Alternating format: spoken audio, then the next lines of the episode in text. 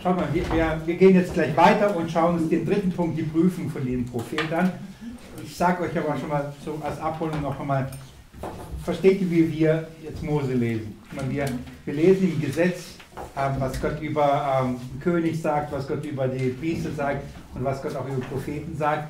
Und, ähm, aber wir, wir, wir verstehen das als etwas, was uns zu Jesus führt.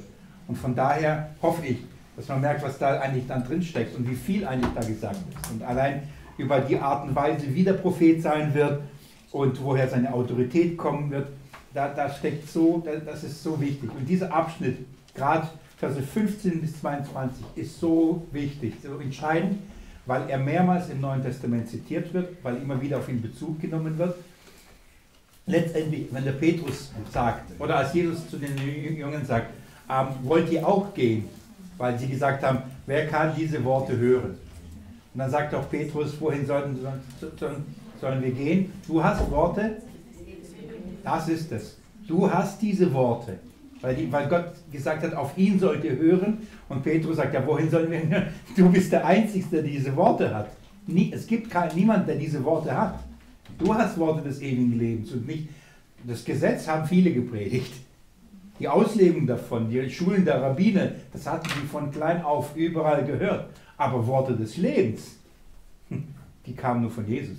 Und deswegen sagt Petrus, Verstand, haben sie alles verstanden? Nee, aber das wussten sie. Das ist der Prophet. Und er wird diese Worte des Lebens reden und darum sind sie nicht gegangen.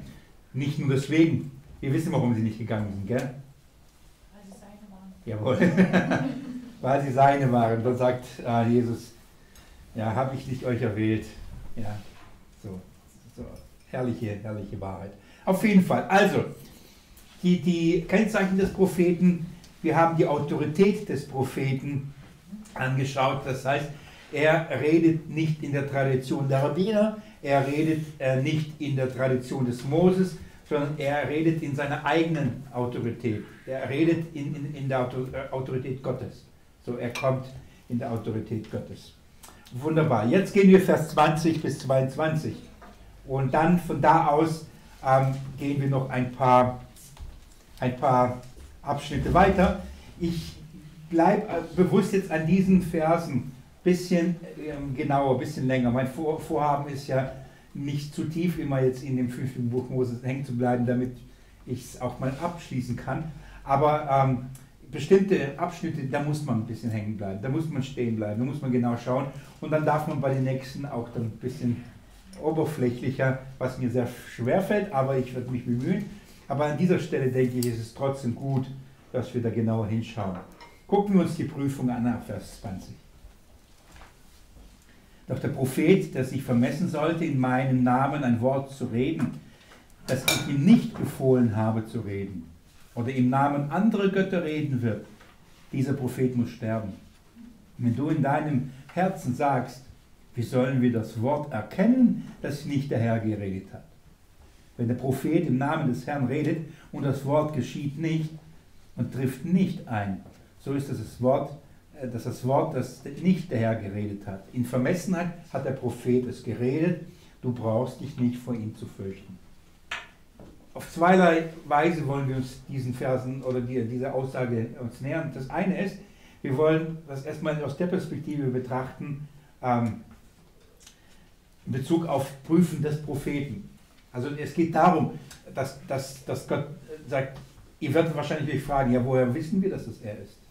Wenn er dann da ist, wo, wo, können wir, wie können wir sicher sein, dass er es ist? Wie können wir es prüfen, dass er wirklich diese Worte des Lebens hat? Wie können wir sicher sein, dass es jetzt der Prophet ist? Und, und Gott gibt ihnen eine Antwort und sagt ihnen, wie können sie es prüfen, dass er es ist? Was ist das Prüfkriterium? Es trifft ein, was er sagt. Sein Wort trifft zu, sein Wort trifft ein, sein Wort erfüllt sich.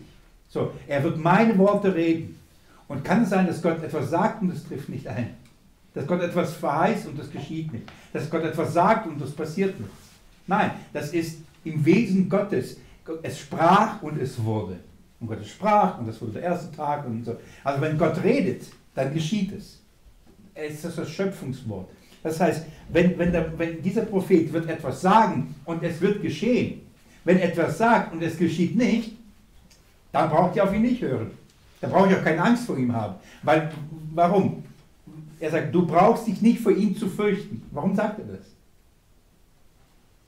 Weil jemand kommt und nicht der Prophet ist und etwas behauptet, sagt, und du hast ja Angst, wenn ich nicht auf ihn höre, dann, dann, dann werde ich ja gerichtet.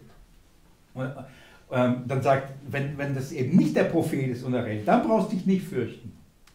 So, da, da, aber wenn, wenn es der Prophet ist und du auf ihn nicht hörst, dann hast du einen Grund, dich zu fürchten. Wenn du auf, nicht vor ihm fürchten. Warum fürchten? Ja, wenn du die Worte des Lebens ausschlägst, dann hast du jeden Grund zu fürchten. Versteht ihr das? So, so da, da, darum geht es. Also wie, wie kommen wir dahin, uns nicht zu fürchten? Er sagt, das Kriterium, das Wort, das er reden wird, wird mein Wort sein und das Wort, was er, mein Wort wird sich erfüllen. Und wenn er sagen wird, wird sich das erfüllen.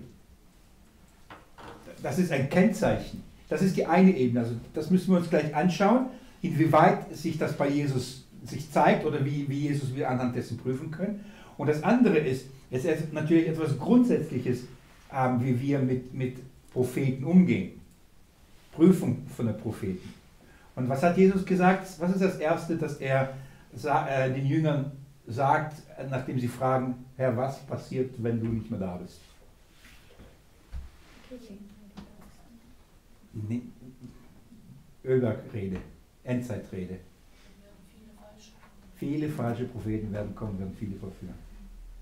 Er, er redet von und sagt, dass es Kennzeichen der Endzeit ist, viele falsche Propheten kommen und diese viele falsche werden auch viele verführen. Und von daher denke ich, ist es ein guter Text, uns jetzt in Bezug auf die, auf die Wahrheit auszurichten. Wie können wir prüfen dass es, und wissen, dass es wirklich, dass Jesus wirklich die Worte der Wahrheit hat.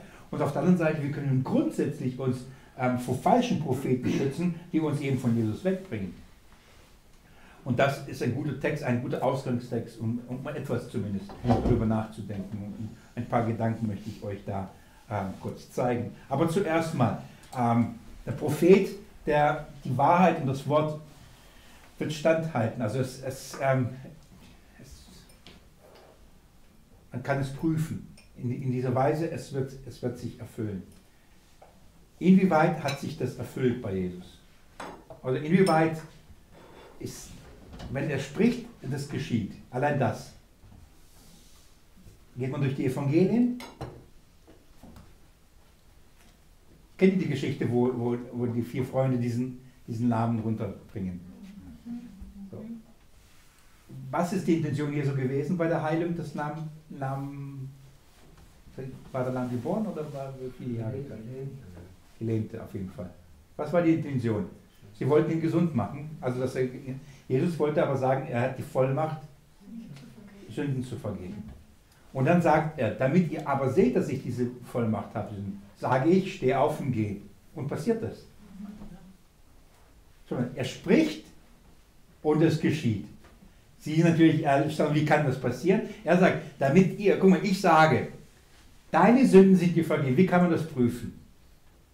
Schwierig, gell? schwierig, das zu, zu. Wie könnten Sie das prüfen, dass dieses Wort, das Jesus da sprach, wirklich das Wort Gottes ist und somit er die Vollmacht und die Autorität hat, Sünden zu vergeben? Das kann ja nur Gott. So, das, das ist für Sie, das ist die Wahrheit. Das spricht er ihm zu, diesem Mann. Ich meine, der, der lag wahrscheinlich auch da und war überrascht.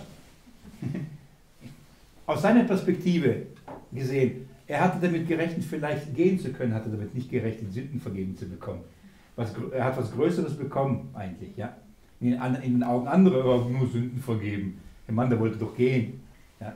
Aber Jesus hat was Größeres da getan. Aber ähm, wie konnte man dieses Wort, das er da sprach, wie konnte sich das als das wahre Wort des Lebens erweisen? Er sagt, okay, ich sage euch noch einmal was und das könnt ihr überprüfen, ob das geschieht. Er sagt, ich stehe auf und gehe. Und auf einmal passiert es. Er macht es, um das zu bestätigen, dass sein Wort, wenn er sagt, es geschieht. Wenn Jesus sagt, geh, dann geht er. Wenn er sagt, Lazarus, komm raus, dann kommt er raus. Wenn Jesus zum Sturm sagt, still, dann ist still. Wenn Jesus spricht, dann geschieht es. Was ist der größte Machtbeweis, dass Jesus der wahre Prophet ist? Was hat er prophezeit? Und das geschah genauso. Und jeder sollte eigentlich wissen. Die Auferstehung. Ja? Abgesehen davon, wie, wie, er hat doch immer wieder sein Sterben, sein Leiden, also sein Leiden, Sterben und die Auferstehung vorausgesagt. Er hat ganz genau gesagt, wie das ablaufen wird. Er hat gesagt, wann es passieren wird. Er hat gesagt zum Beispiel, dass der Petrus ihn verraten wird, ehe der Hand zweimal kräht. So feine Details wusste er, hat das gesagt. Er wusste das, er hat es gesagt und das geschah genau so. Okay, das ist Bestätigung.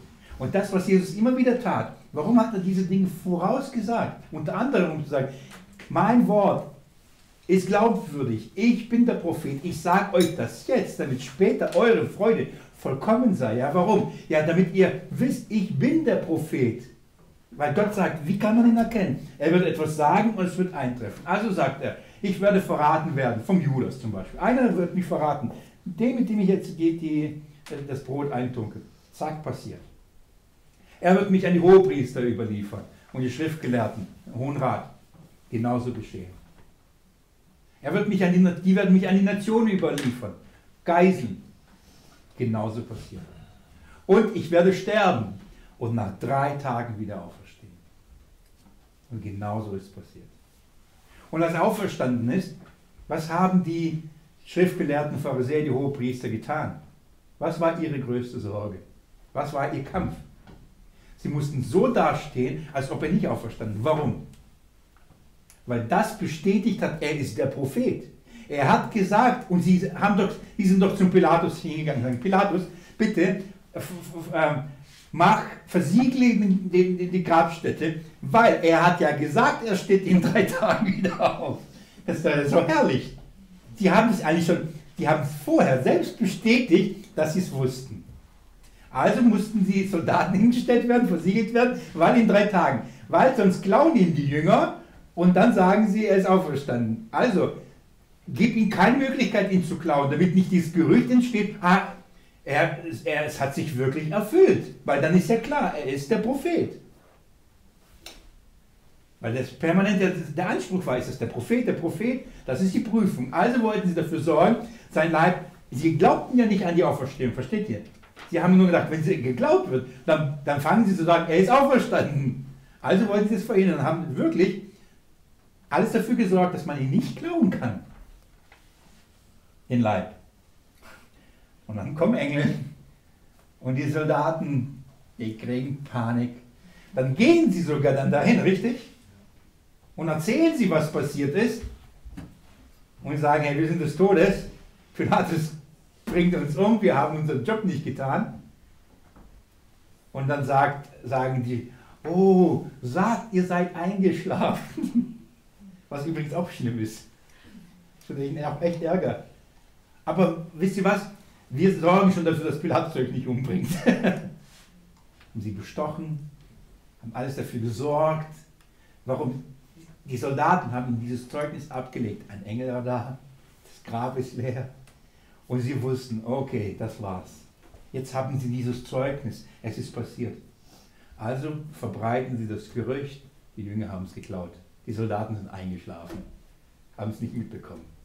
Warum? Damit das nicht bestätigt wird. Die Auferstehung ist der größte Beweis in jeglicher Hinsicht unserer Rettung, aber es ist ein Beweis, dass, dass er der Prophet ist, von dem Mose geredet hat. Das heißt, er wird die Worte zu uns reden, die wir hören werden und nicht sterben. Nein, leben werden. Sonst, das heißt, wenn Gott zu uns reden wird im Sohn, dann werden wir es hören können und am Leben bleiben dann wird das für uns kein verzehrendes Feuer sein. Es ist etwas, was wir hören werden können. Wir werden Gottes Stimme hören können. Und Gott verheißt, dass er kommen wird. Und er sagt, dass man auf ihn hören soll, damit man das Leben hat. Und dann sagt er, es wird bestätigt, er wird etwas sagen und es wird geschehen. Und es ist genauso passiert. Jesus verhieß, prophezeite, sagte und die Dinge geschahen. Und übrigens, er hat noch vieles gesagt, was noch aussteht, oder? Ab, ab, abgesehen davon, guck mal, er hat so viel gesagt, was genau das passiert ist. Ey, es ist, ist glaubenswürdig. Wir können zuversichtlich sein, dass alles andere genauso geschehen und geschehen wird, wie er es verheißen hat. Aber zu einem, das ist die Bestätigung. Geht mit mir in Hebräer 1 kurz. Also immer wieder ein Lesezeichen 5. Mose 18. Da kehren wir gleich wieder zurück. Noch einmal in Hebräer 1. Ich lese mit euch die Verse, die ihr mit Sicherheit schon oft gehört habt, aber schaut mal, ähm, meine Pädagogik ist die oder, oder die Art und Weise, was ich machen möchte, ist folgendes. Ich rede mit euch immer über Jesus, aber ich möchte immer wieder, äh, wir, wir reden anhand verschiedener Themen über ihn. Und dann nehmen wir bestimmte Stellen, um das zu belegen. Und wir werden sehen, dass wir die gleichen Stellen bei verschiedenen Themen verwenden können. Und, so, und somit wird sich, ähm, wird sich diese, das vernetzen. Und wir werden Bibelstellen in Bezug setzen, die wir vorher auf den ersten Blick gar nicht da in dieser Hinsicht oder zu diesem Thema da gesehen haben. Und wenn wir das später dann lesen, dann, dann, dann geht uns wieder ein Blumenstrauß auf. Dann wissen wir, ah, 5. Mose 18, das passt dazu und so. Und so geht es mir beim Vorbereiten. Dann komme ich an eine Stelle und dann geht so ein Blumenstrauß auf und ich überlege mir bei Bibelpredigt, welche Bibelstellen nehme ich dann als Beleg. Und natürlich freue ich mich, wenn ich mal eine nehme, die ihr nicht so in diesem Zusammenhang mal gesehen habt, aber mittlerweile ist es schwer.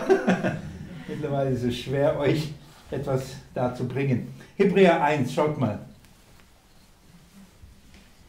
Nachdem Gott vielfältig und auf vielerlei Weise ehemals zu den Vätern geredet hat in den Propheten, hat er am Ende dieser Tage zu uns geredet im Sohn. Das ist 5. Mose 18. Ich weiß nicht, ob du aus, aus dieser diese Stelle da in Bezug sonst gesetzt hättest. Aber genau das. Gott hat vielerlei, durch vielerlei Art und Weise in den und durch die Propheten geredet. Aber dann am Ende der Tage, er hat gesagt, ein Propheten wie mich hat Mose, wird Gott.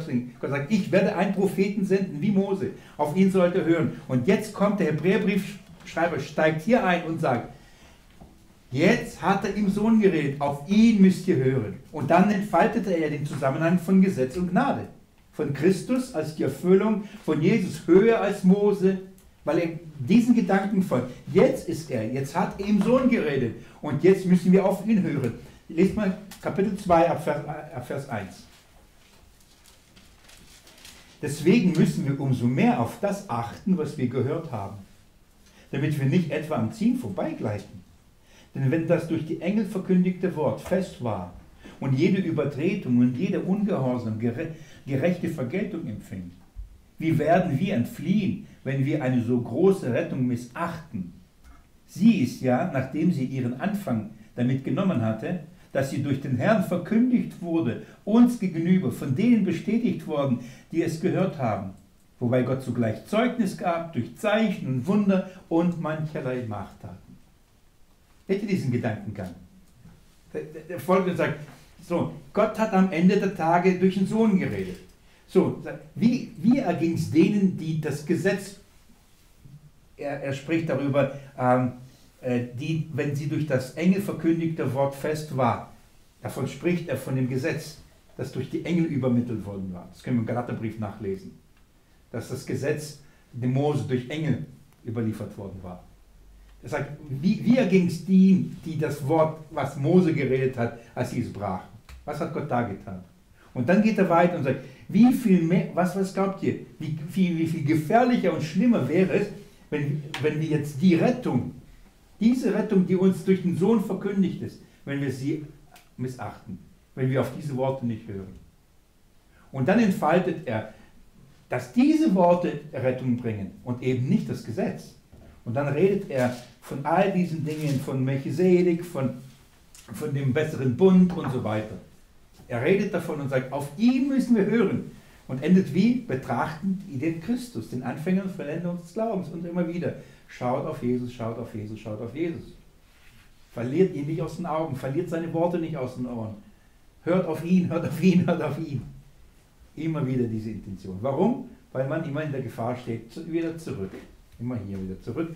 In dieser Weise, dass man zurückgeht und sagt, aber Mose hat doch gesagt. Und ich muss doch, wenn meine Haare schneiden, darf ich doch nicht so. Weil so haben die Nationen sich die Haare geschnitten. So darf man nicht Haare schneiden. Versteht ihr, ja? Da kommen so Themen hoch, ja. Und dann hat, steht auch da, man darf sich nicht tätowieren. steht auch da. Und dann, wie begründet man das? Steht doch im Mose, man darf sich nicht tätowieren, gell? Und auf einmal ist das die Grundlage für, ob man sich tätowieren darf oder nicht, Haare schneiden darf oder nicht. So, das ist, ohne es merken, up, zurück im Gesetz. Bestimmte Dinge sind wir voll im Evangelium, aber bestimmte Dinge belegen wir im Gesetz. Nein, so können wir nicht. Das ist, das ist nicht der Weg. Und dann wundern wir, warum wir das Leuten sagen, dass es keine Kraft für sie ist. Gell? Du darfst das nicht machen. Die machen es. Ja. Ihr versteht, worauf ich hinaus möchte. Das heißt, wir müssen auch diese Dinge, müssen wir vom Evangelium, von Christus her, bedenken, prüfen und verstehen. Darum geht es, es verstehen.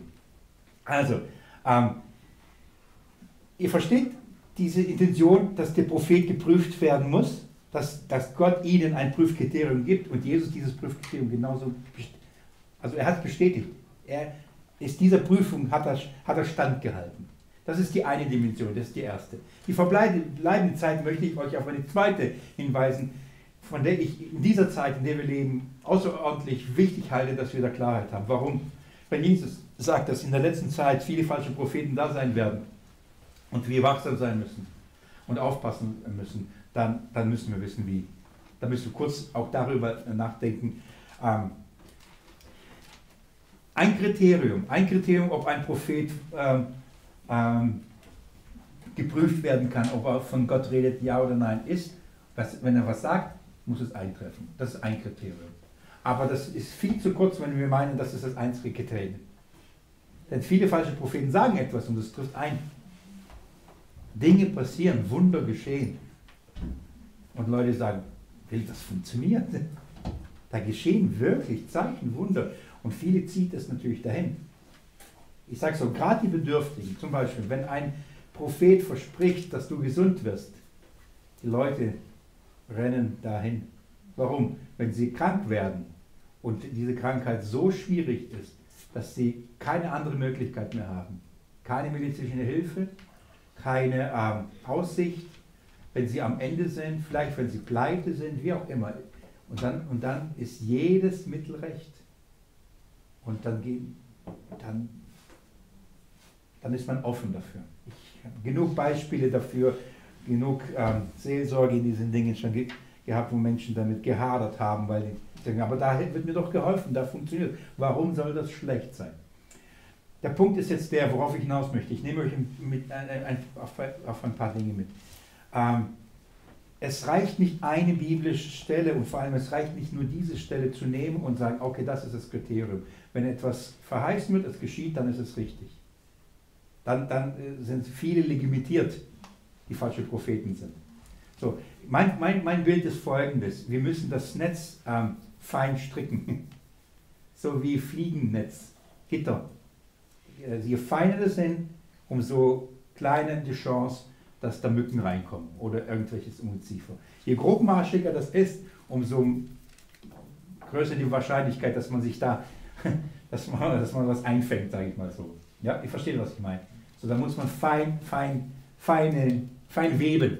Und das machen wir jedes Mal, wenn wir so ein Faden des Wortes Gottes mit hineinnehmen. Mit jeder Bibelstelle, die wir heranziehen, umso feinmaschiger wird es. Und wir sind dann mehr in der Lage zu prüfen, ist es wirklich einer, der die Worte Gottes redet oder nicht. Ähm, grundsätzlich äh, meine ich, dass die Schwierigkeit der Christen heute darin ist, die Angst zu haben, jemanden zu verurteilen. Dass man diesen, dass man sagt, okay, wer bist du, dass du den Bruder richtest? Richtet nicht, dann werdet ihr nicht gerichtet werden. Äh, zieh erst den Balken aus dem Auge und, äh, und dann kannst du den Split aus den. Das sind so die Verse, die heute sehr Gültigkeit haben und viele Angst haben, überhaupt jemanden zu prüfen zu können und zu, und auch eben dann zu beurteilen und sagen, richtig oder falsch. Und dann sagt man, ja, wer bin ich, dass ich das jetzt sagen kann? Und dann ist man sehr, vorsichtig. Und bevor man überhaupt sich damit auseinandersetzt, zieht man sich zurück und sagt, oh, ist, ist egal. So. Und das ist keine Art, das ist nicht Mündigkeit. Und man muss selber in der Lage sein und nicht nur, Willi, ähm, hör dir mal diese Predigt an, ist das ein falscher oder ein guter? So, solche Nachrichten kriege ich immer wieder. Und ist lieb gemeint und ich will auch helfen, aber wenn ich jede Predigt anhören würde, ich, hab, ich muss selber Predigen vorbereiten. Und dann muss ich echt überlegen. Und dann äh, soll ich jetzt hier anhören. Und, und ganz ehrlich, oft reicht es mir, dann höre ich die ersten paar Minuten, dann schalte ich aus und dann schreibe ich ganz in die Toneknicken. Ja, das ist ähm, offensichtlich, ja, offensichtlich. Da muss ich nicht weiterhören, das, das reicht mir. Und welche Kennzeichen habe ich, welche brauche ich, um es, um es zu prüfen? Grundsätzlich ist es so, ähm, ich, ich, eine Grundsatzhaltung, die wir einnehmen. Geht mal mit mir, 1. Johannesbrief. 1. Johannesbrief.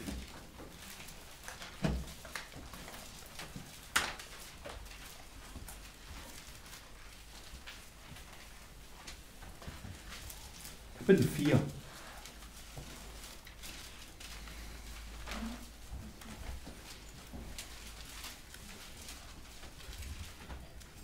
Habt ihr es? Geliebte, glaubt nicht jedem Geist, sondern prüft die Geister, ob sie aus Gott sind. Denn viele falsche Propheten sind in die Welt hinausgegangen.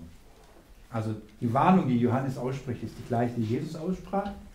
Und hier sagt er auch, nicht jedem Geist glauben. Das heißt, ähm, wir wissen, dass die Lehre, die, die auch ein, ein Prediger des Evangeliums hier predigt, predigt durch den Geist, durch den Geist geleitet. Es ist äh, die Gabe des Geistes und es ist äh, der Geist Gottes, der, der das Wort auslegt und der das Wort weitergibt. Aber genauso gibt es ähm, bösen Geister, Dämonen. Und Paulus lehrt uns im Timotheusbrief, dass durch die Lehren der Dämonen ähm, die falschen Lehrer und die Verführer die Gemeinde verführen und die Lehren heimlich hineinbringen. Er, redet von Lehren der Dämonen, das heißt ähm, durch Geister. Und er redet hier, Geliebte, glaubt nicht jedem Geist sondern prüft die Geister. Das ist die Aufforderung. Die Aufforderung an die Gemeinde ist, wir müssen mündig sein, wir müssen prüfen. Ähm, die Prüfung besteht worin? Ob sie aus Gott sind. Also ist es etwas, was Gott gibt? Es, sind das die Worte Gottes oder es, sind das nicht die Worte Gottes? Dann eben die Warnung, denn viele falsche Propheten sind in die Welt hinausgegangen.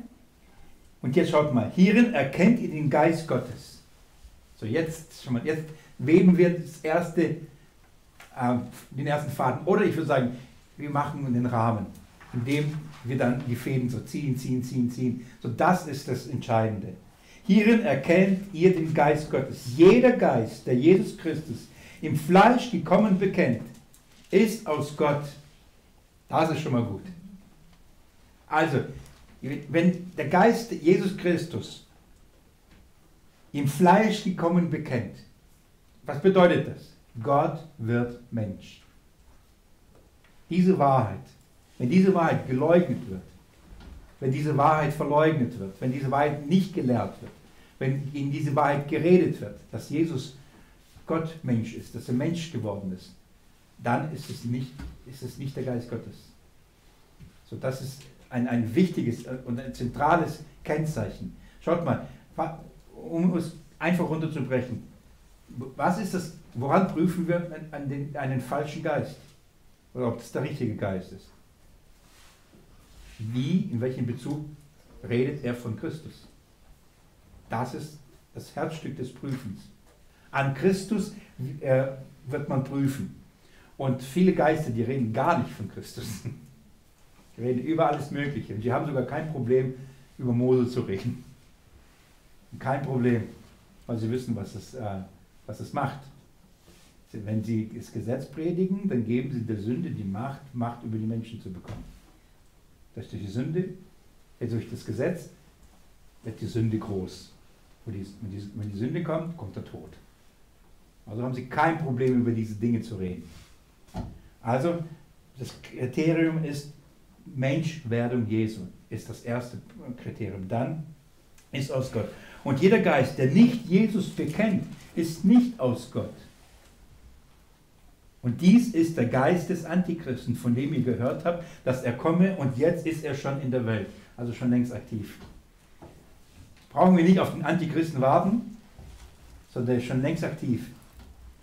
Und es gab schon viele, die genau das getan haben, die auf viele verschiedene Arten und Weise versucht haben, Jesus Christus und seine Menschwerdung zu leugnen. Ich mache euch nur ein Beispiel. Ziemlich am Anfang ähm, das, der, der, Urgemeinde kam eine Lehre, ähm, ob Gnostiker oder Agnostiker oder wie auch immer sie hießen, und sie sagten, nein, Gott kann doch nicht Mensch werden. Jesus konnte doch nicht wirklich, wirklich Mensch sein. Der Gott ist doch heilig. Er konnte doch nicht die sündige Gestalt von Menschen annehmen. Das war für sie undenkbar. Sie sagten nicht, nein, Jesus gibt es nicht. Sie sagten nicht, Jesus ist nicht gestorben. Sie sagten, das ist undenkbar, dass Jesus Mensch wurde. Und dann sagen sie, Jesus ist nicht im Fleisch gekommen. Jesus war, hat nur ein Scheinleib gehabt. Das war kein echtes Körper. Das war eine Lehre. Sie lösten das Problem der, der, des Sohn des Menschen und Sohn Gottes, also ganz Mensch und ganz Gott, darin, dass er nein, nein, er war nicht ganz Mensch, er hat nur ein Scheinleid gehabt. Das, diese Lehre verbreitete sich im, in den ersten Jahrhunderten des Christentums. Und, und unter anderem ist das, warum auch Johannes das so intensiv darüber schreibt. Weil er sagt, wenn, wenn jemand sagt, Jesus ist nicht im Fleisch gewesen, dann konnte er nicht für uns stellvertretend sterben. Wie, wie konnte der Scheinleib sterben? Versteht ihr? Und auf so eine Art und Weise wurde eine Lehre reingebracht, die, die zwar Jesus nicht ganz geleugnet hat, aber das Erlösungswerk untergraben hat. Und so gab es viele verschiedene Arten, ähm, über Christus ähm, zu nachzudenken und über seine Gottheit. Und das, es gibt kein biblisches Thema, das so umkämpft und so angegriffen ist und war und ist wie die Gottheit Jesu und die Menschwerdung Jesu. Denn das ist der Schlüssel überhaupt. Wenn, wenn Jesus nicht Gott ist, dann konnte er nicht sündlos sein, um für uns ein sündloses Opfer zu geben. Wenn Jesus aber nicht Mensch war, dann konnte er nicht für uns sterben. Denn Gott kann nicht sterben. Versteht ihr? Er musste ihm beides in einem sein, sonst könnte das Erlösungswerk nicht statt, stattgefunden haben. Und das wurde auf verschiedene Art und Weise untergraben. Also das Erste, äh, oder der Rahmen sogar, den wir stricken können, ist, wenn wir dann das Gitter ziehen, ist, wie wird über Jesus geredet, was wird über Jesus gesagt. Und vor allem aber ist die Aufgabe, prüft die Geister. Wir müssen, wir sollen, wir sollen mündig sein, wir müssen prüfen. Und wir brauchen natürlich ein Kriterium, an dem wir, an dem wir, an dem wir es prüfen. Wir werden in ein, ein paar Bibelstunden zum 2. Petrus Kapitel 2 kommen. Dann sagt Petrus, so wie viele falsche Propheten unter dem Volk waren, so sind viele unter euch. Und darum schreibt er den ganzen zweiten Petrusbrief, genau mit dieser, mit dieser Ausrichtung prüfen zu können. Und wir beschäftigen uns gerade im zweiten Petrusbrief, was ist die Wahrheit, damit wir in der Lage sind, auch die Falschen dann zu identifizieren. Was ist die falsche Lehre? Muss man die, die richtige kennen. Was ist die wahre Lehre über Jesus Christus? Was bedeutet, dass er Fleisch wurde? Was bedeutet, dass er Mensch wurde? Was bedeutet die Erlösung? Wir müssen das kennen, damit wir das Falsche identifizieren, uns auch von dem uns abgrenzen und sagen, nein, das ist nicht im Geist Gottes. Das ist nicht das Wort Gottes. Das ist nicht der Wille Gottes. Das ist nicht das Wort des Lebens. Das ist nicht das Wort des Lebens. Wir müssen es kennen. So in dieser Weise nimmt uns die Schrift hinein und sagt, wir haben die Verantwortung, es zu prüfen. Das eine habe ich euch in den Rahmen gegeben, das andere ist, ist praktisch. Das also erstes ist, ein Kriterium ist, wenn einer behauptet, Prophet zu sein und sein Wort trifft nicht ein, brauchen wir nicht glauben. Dann brauchen wir uns auch für die nicht fürchten. Also wenn sie Dinge behaupten und, und, und, und das trifft nicht ein, keine Angst vor denen. Brauchen wir uns nicht füllen. Das ist in gleicher Weise, wie, wie dieses, dieses Kriterium an Jesus angelegt worden ist. So, so können wir das als auch an, an alle anderen falschen Propheten sogenannt anlegen und diesen Maßstab Gottes folgen. Darf ich euch nur einen nebenbei noch einen Gedanken sagen, den ich vorher euch nicht mitgeteilt habe? Wisst ihr, was gravierend eigentlich ist? Dieser Maßstab, den wir hier haben in 5. Mose 18 ab Vers 20, diesen Maßstab hat Jesus ähm, äh, hat bestanden. Diese Prüfung hat er bestanden. Was haben Sie mit ihm gemacht? Umgebracht. Wie haben Sie mit, wie haben Sie mit ihm umgegangen? Wie mit einem falschen Propheten. Weil er sagt, wenn einer, wo es nicht trifft, ist, den, der muss sterben. Sie töteten den, der diese Prüfung bestanden hat. Und töteten die nicht, die diese Prüfung nicht bestanden haben. Ja, auf die hörten sie. Und davon ist davon die Rede. Ähm, könnt ihr euch erinnern, wir waren schon in 5. Mose 13. Geht mir ganz kurz in 5. Mose 13, ich gebe euch ein, ein, weiteres, ein, ein weiteres Spinnennetz. Nicht Spinnennetz. Das ist kein Spinnennetz, ein Fliegennetz. Einen weiteren Faden. 5. Mose 13, Vers 2. Wenn in deiner Mitte ein Prophet aufsteht oder einer der Träume hat und er gibt dir ein Zeichen oder ein Wunder, nicht schlecht, gell? Glaub mir, das, das zieht so, zieht dermaßen. Weil wir so fasziniert sind von diesem Übernatürlichen. Und wenn ja jemand kommt und sowas tut, dann, dann muss doch was dahinter sein. Ja, wie könnte er sonst tun? Aber nur, dass sie diese Dinge tun, bedeutet nicht, dass sie von Gott sind. Erinnert ihr euch, was Jesus über diese falschen Propheten gesagt hatte? In Matthäus 7? Dass, man, dass, man, dass viele falsche Propheten kommen, da sein werden und man sie an ihren Früchten erkennen wird und dass sie viele sagen Herr, Herr, haben wir nicht in deinem Namen geweissagt? Haben wir nicht in deinen Dämonen ausgetrieben? Haben wir nicht in deinem Namen Wunderwerke getan? Und sagt, geht weg von mir, Übeltäter, ich kenne euch nicht.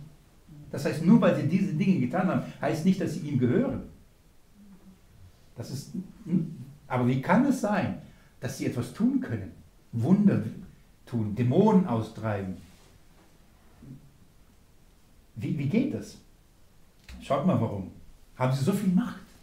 Haben sie so viel Kraft? Woher nehmen sie diese? Schaut mal, was hier steht. Gott sagt. Vers 3. Und das Zeichen oder das Wunder trifft ein, von dem er zu dir geredet hat, indem er sagt, lass uns anderen Göttern, anderen Göttern, die du nicht gekannt hast, nachlaufen und ihnen dienen. Dann sollst du nicht auf die Worte dieses Propheten hören oder auf, auf den, der die Träume hat. Also, wenn einer kommt und es geschehen Zeichen Wunder, aber er etwas bringt, ein Wort, das Menschen, das uns weg von Gott bringt, weg von Christus bringt, dann sollen wir nicht auf die hören. Das Kriterium also ist nicht, ob Zeichen Wunder geschehen, das Kriterium ist, was sagen sie? Leute hören, äh, gehen hin, weil sie immer sagen, was tun sie? Sie schauen auf die Zeichen Wunder und sagen, das ist doch gewaltig. Was sie erzählen, was sie predigen, ist für sie Nebensache. Hauptsache, sie erleben ein Wunder.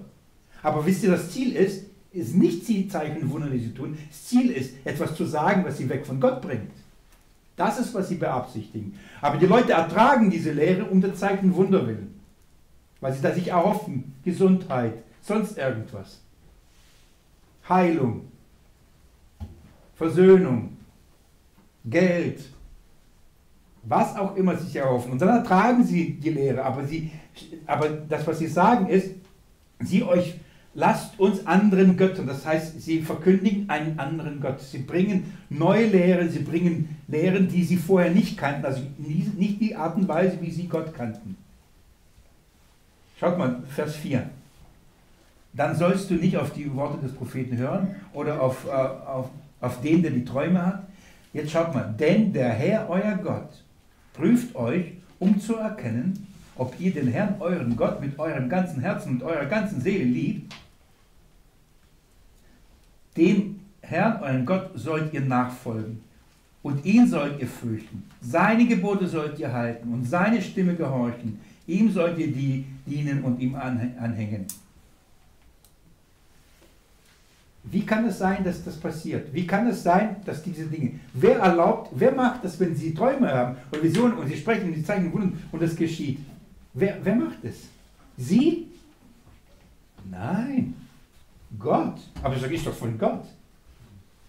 Die Schrift sagt, Gott prüft euch. Er prüft euch. Was ist euch wichtiger? Zeichen, Wunder oder bei Gott bleiben? Ich will jetzt sagen, Zeichen, Wunder oder das Wort von Christus. Und er, er sagt, er wird so prüfen. Er wird solche falschen Propheten erlauben, dass sie kommen und sogar Zeichen Wunder tun. Und diese falschen Propheten werden aber nicht das Evangelium predigen. Und Menschen wird, werden trotzdem hinlaufen. Und warum? Wegen dieser Zeichen Wunder. Und die werden, denen wird es egal sein, ob sie von Christus reden oder wie sie über Christus reden oder nicht. Und die Schrift sagt, Gott prüft. Das ist Prüfung. Das heißt, wenn ein Prophet es sagt, es trifft nicht ein, ist die Prüfung klar, weg. Wenn ein Prophet sagt, es trifft rein, ist nicht automatisch es richtig, sondern dann müssen wir hören, was er sagt. Was lehrt er? Wie redet er über unseren Herrn Jesus Christus? Das ist unser nächstes Kriterium, okay? So, das ist.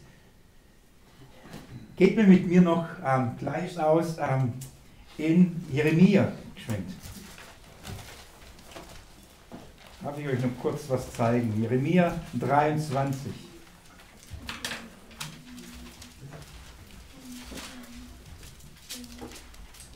Ich bin gleich fertig. Jeremia 23.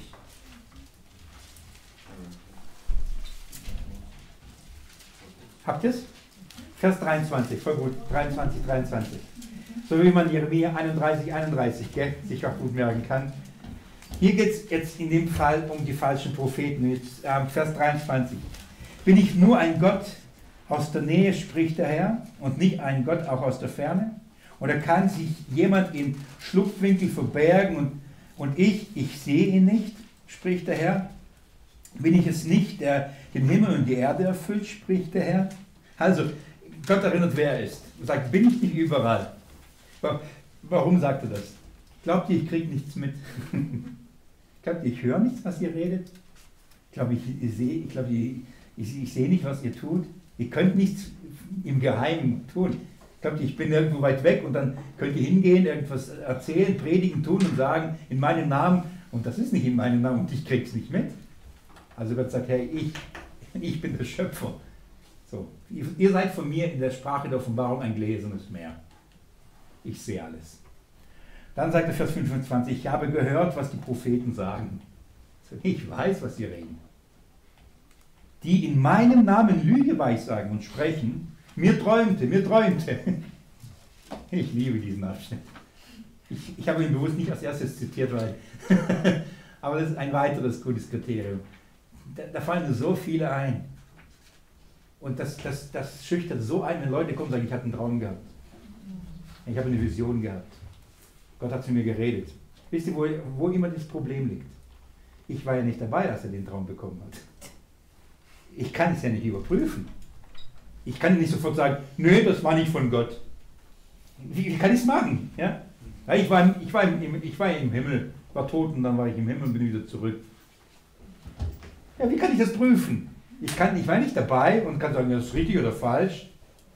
Ob du im Himmel warst oder nicht, kann, kann ich nicht sagen. Aber ich, Gott gibt mir Kriterien, in denen ich prüfen kann, ob das mir träumte, mir träumte, ob das wirklich von Gott ist oder nicht. Und das ist, da ist die Mündigkeit.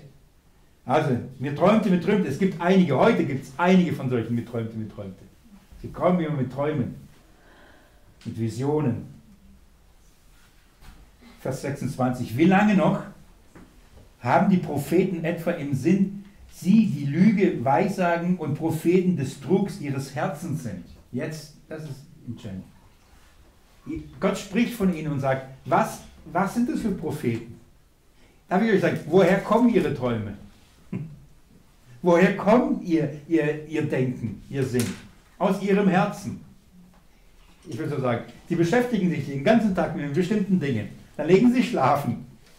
Und so wie das Unterbewusstsein halt so funktioniert, träumt es ein Stuss zusammen. Kennt ihr das? Ja. ja. Dann denke ich, hey, wie komme ich auf solche Gedanken an? Mein, mein Unterbewusstsein ist super kreativ bringt Dinge zusammen, die ich niemals zusammenbringen würde. Personen, die ich niemals zusammenbringen würde. So, und manches weiß ich noch, wenn ich aufwache und bin schockiert. So, also. Und dann aber, oh Gott hat mir eine Vision gegeben. Und das, was in ihren Herzen ist, dann beginnen sie zu deuten. Ah ja, ich muss den heiraten. und manche kamen, Gott hat mir gesagt, ich muss dich heiraten. Das ist noch die harmloseste Vision. Mir träumte, mir träumte. Menschen, die Weissagen, Menschen, die, die eigentlich nur davon reden, was sie gerne hätten, wie sie sich alles vorstellen. Sie erzählen ihre Gedanken, sie, sie, sie verkündigen, prophezeien ihre Wünsche, ihre Vorstellungen, sie reden aus ihren Herzen und nicht, was Gott ihnen sagt. Denn der Prophet, der wahre Prophet, er wird meine Worte reden. Alles, was ich ihm sage, wird er sagen. Diese Propheten reden ihre Worte, ihre Vorstellungen, ihre Gedanken, ihre Wünsche. Vers 27. beabsichtigen sie etwa, meinen Namen bei meinem Volk in Vergessenheit zu bringen. Das ist, guck mal, was sie machen.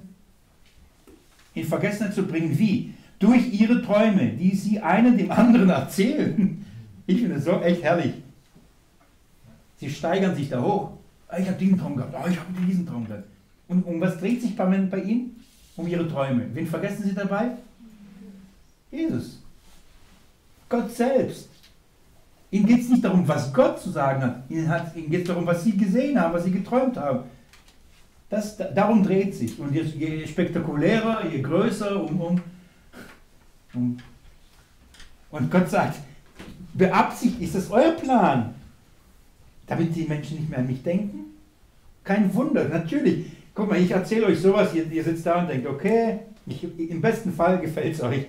Im schlechten Fall sind vor, ich würde da und euch jetzt permanent irgendwelche Träume erzählen. Ich würde Zeichen Wunder tun. Hey, der Raum wird noch voller. Ja, wenn ihr, ja, da, da würden alle kommen mit Krankheiten. Nein, nein, nein. Vers 28. Der Prophet, einen Traum hat. Jetzt, jetzt, das ist jetzt habe ich mehr. Das ist jetzt gut. Merkt euch das. Ein Prophet, der einen Traum hat, erzähle den Traum. Wer aber mein Wort hat, der rede mein Wort in Wahrheit. So, wenn du einen Traum hast, dann rede über den Traum. Das sind deine Träume. Aber wer das Wort hat, der rede das Wort in Wahrheit. Das ist der Auftrag. Der Prophet ist nicht der, der die Visionen hat. Der Prophet Gottes ist nicht der, der Träume hat, der, der Tugend vorhersagt. Das ist nicht der Prophet. Ein Prophet ist der, der Gottes Wort weitergibt. Samuel hat neulich darüber über Weissagung gesprochen. Ja. Was Weissagung ist, was Weissagen ist. So, wer aber mein Wort hat, nicht ein Wort hat, mein Wort hat, rede mein Wort. Red nicht seine Träume, red nicht seine Visionen, red mein Wort. Was hat das Stroh mit dem Korn gemeinsam? Versteht ihr die Frage? Was hat das Stroh mit dem Korn gemeinsam? Nicht viel, oder? Man, äh, äh man wie heißt es? Man drescht es und das eine schmeißt man weg und das andere bringt Frucht oder, oder Nahrung. So, was haben die Träume und was hat das Wort Gottes gemeinsam? Nicht Träume an sich selbst, sondern was haben, was haben ihre Träume, ihre Visionen, ihre, ihre, was hat das mit dem Wort, was hat das damit zu tun? Das ist wie Stroh. Das ist wie Korn. Von was werdet ihr satt? Das ist, von was, von was macht man Brot? Von was ernährt man sich? Das ist das Bild, was, was Gott sagt. Okay. Was, was willst du haben? Spricht der Herr. Ist mein Wort nicht brennend wie Feuer, spricht der Herr? Versteht ihr, was er damit sagt? Reicht euch das Wort nicht? Brennt das Wort nicht? Mein Wort brennt doch. Brennt es nicht in eurem Herzen? Oder ist es, erhält es euch nicht? Wärmt es euch nicht? Nährt es euch? Bewirkt das Wort nichts in euch? Braucht die Träume? Ja? Reicht das Wort nicht? Ist mein Wort nicht brennend wie Feuer, spricht der Herr, und wie ein Hammer, der den Felsen zerschmettert? Herrlich. Gell? Kann man mein Wort nicht reinigen? Kann's. Kann mein Wort nicht zersprengen? Kann es. Es ist das Wort, das diese Wirkung hat, nicht die Träume. Darauf will Gott hier hinaus. Vers 30. Darum siehe, ich will an die Propheten, spricht der Herr, die einer vom anderen meine Worte stehlen. Siehe, ich will an die Propheten, spricht der Herr, die ihre eigene Zunge nehmen und sprechen. Ausspruch des Herrn. Sie nehmen ihre Zunge, also sie beginnen zu reden und, und dann aber sagen sie, der Herr spricht. Sie kommen und sagen, so spricht der Herr. Und das macht es so schwierig dem Volk. Wenn jemand kommt und sagt, so spricht der Herr, ja, weil wir nicht, dass ich sage, nein, so spricht der Herr nicht, gell, erstmal. Deswegen müssen wir in der Lage sein, zu prüfen.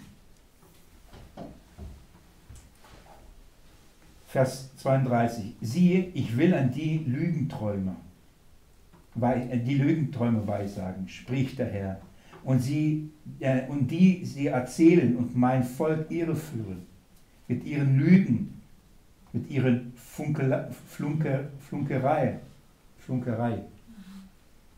Ich aber, ich habe sie nicht gesandt, und nicht und ihnen nichts befohlen. Das ist gut. Die kommen nicht von mir. Das heißt, wenn jemand kommt und sagt, wir träumte, wir träumte, und ähm, ein Spruch des Herrn, dann sagt Gott, ich habe sie nicht gesandt. Das bedeutet, sie nehmen, ähm, sie beanspruchen, im Namen Gottes zu reden. Versteht ihr, warum Jesus sagt, haben wir nicht in deinem Namen geweissagt? Haben wir nicht in deinem Namen Wunder getan? Das ist das. Ich habe euch nicht gesandt. Ihr seid nicht meine. Wieso habt ihr es in meinem Namen gemacht, wenn ich euch nicht gesandt habe? Wisst ihr, wie viele sagen, wie viele von diesen falschen Scharlatanen heute alles das im Namen Jesu machen? Wie viele rufen den Namen Jesu aus und beginnen Dämonen auszutreiben, Menschen Wunder zu tun, die fallen rücks, links, liegen, lachen, in Salbung und was weiß ich nicht. Was alles möglich. Wie viele machen das nicht im Namen Jesu? Und Gott sagt, ich habe euch nicht gesandt. Ihr seid nicht mein. Woher weiß man das? Was ist die Quelle, von was reden sie? Reden sie ihre eigenen Gedanken, ihre eigenen Lügen, die aus ihrem Herzen hervorspringen? Oder verkündigen sie das Wort Gottes? Und was ist das Wort Gottes? Und das Wort wurde Fleisch. Das ist der Inhalt der Predigt. Das ist das Kernkriterium der Prüfung, ob, wer, ob wir sagen, okay, das ist, da redet einer aus dem Geist Gottes oder aus einem Dämon. An Christus. Wie immer, gell? Immer wieder an Christus. Und was mit diesem Christus es an sich hat, das wissen wir. Das ist doch unser Evangelium. Das ist doch dieser herrliche neue Bund, von dem wir reden, den wir haben. So, ganz kurz, 5. Mose 18, wir schließen damit ab. Und dann am nächsten Seminar, das ist schon bald irgendwann mal, das nächste Seminar ist in zwei Wochen, das ist Offenbarung. Nur nebenbei, wer dabei sein möchte, der kann sich gern bei mir wie gewohnt äh, einfach anmelden. Und dann, glaube ich, dauert es noch, ähm, ich glaube, da sind ähm, Ferien dazwischen und danach kommt schon wieder AT. Ich glaube, nach den Ferien äh, ist AT. Und dann gehen wir wieder in 5. Buch Mose und dann zeige ich euch, was Kapitel 19, Kapitel 20, 21, wie das jetzt gedanklich in diese Entfaltung von Priester, ein König, Priester und Prophet, wie es zusammenkommt. Ja? Da gibt es ein paar äh, interessante Aspekte. Ich werde das nicht mehr in der Tiefe machen, wie jetzt diesen Abschnitt, weil ich den für so grundlegend halte, sondern ich werde euch so ein bisschen die, die, die Linien da aufzeigen und auf, auf, auf, euch auf ein paar wichtige Verse aufmerksam machen, sie im Neuen Testament belegen und so gehen wir durch in der Hoffnung, auch das fünfte Buch Mose bald abzuschließen.